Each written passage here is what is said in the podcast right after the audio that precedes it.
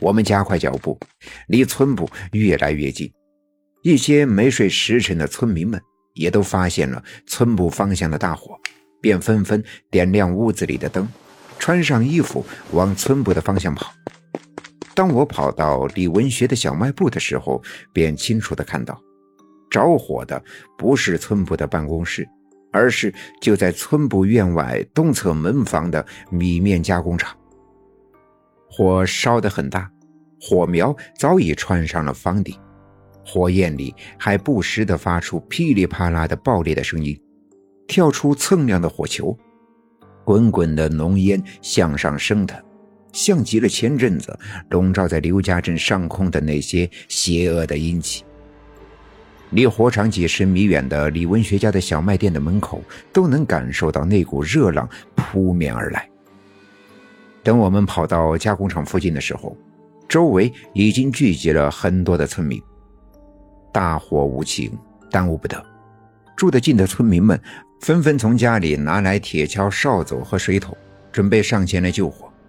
我爸爸见有人开始用水桶拎着水，赶紧上前阻止，大声地冲着人群喊道：“大家伙别慌乱，先别泼水，这里面有电，不能泼水。”人们被我爸爸拦住，都站在原地看着我爸爸，等待着他的安排。我爸爸对一个小分队员说道。你赶紧去找刘耀宗，让他把后面的变压器的电闸给拉下来。然后又对大家伙喊道：“大家伙赶紧去找水桶，准备提水灭火。”大家伙听从我爸爸的吩咐，都赶紧分头准备。那个小分队员撒腿就往刘耀宗的家里跑。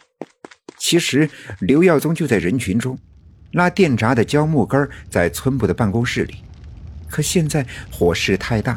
村部院子的大门都被大火笼罩，没办法进去，只好踩着村部西面的一间门房的窗台往上爬，爬上房顶，再跳到村部的院子里，一脚踹开办公室的门，找出胶木杆，便绕过村部的房子往后跑，翻过后面的院墙，墙外就是村里的变压器。刘耀宗借着月光举起胶木杆，挂住变压器上的下巴。用力一拉，连续两下，整个刘家镇的电全部断开。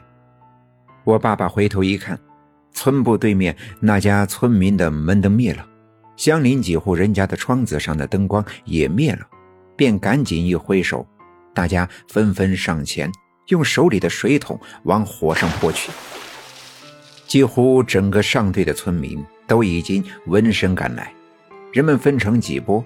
一波到邻近的村民家的水井旁挂水桶绕路路打水，一波力气大、腿脚快的负责拎着打满水的水桶往火场跑，还有一波年轻力壮的负责接过水桶往火焰上浇。我爸爸还安排了一波人，用水把邻近的房子浇湿，以免火焰蔓延过去。安排好这一切之后，我爸爸和我爷爷翻过院墙。跳进村部的院子，院子中间就有一口水井，离这着火的加工厂最近。几个小分队员也跟在后面跳了进去。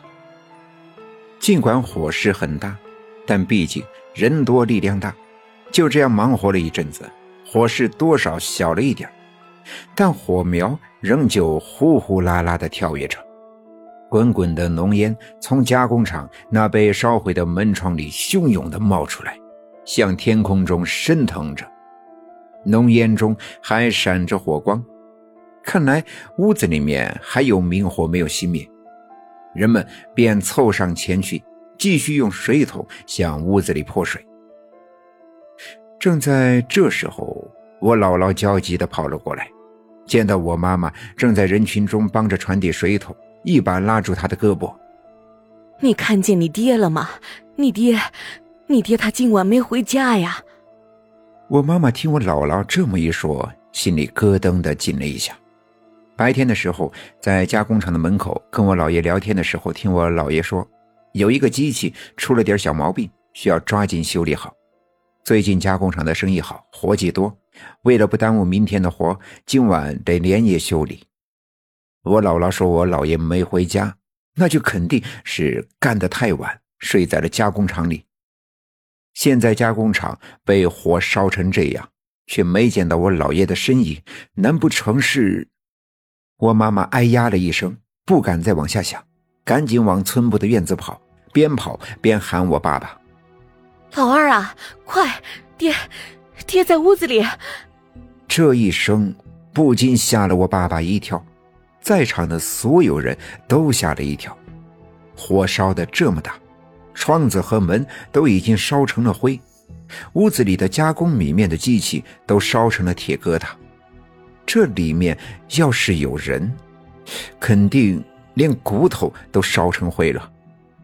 我爸爸赶紧跑到村部小分队的值班室，在那张木床上扯下了一个被子，再跑到前面，接过有人传递过来的装满水的水桶，哗啦的一声浇在被子上，捡起来蒙在头上，转身来到加工厂的门前，一脚踹飞烧得只剩半截的屋门。一头便冲了进去。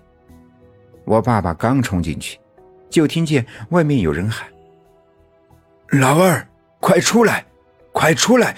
我没在里面，我没在里面。”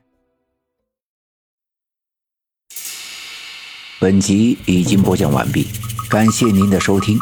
欲知后事如何，且听下回分解。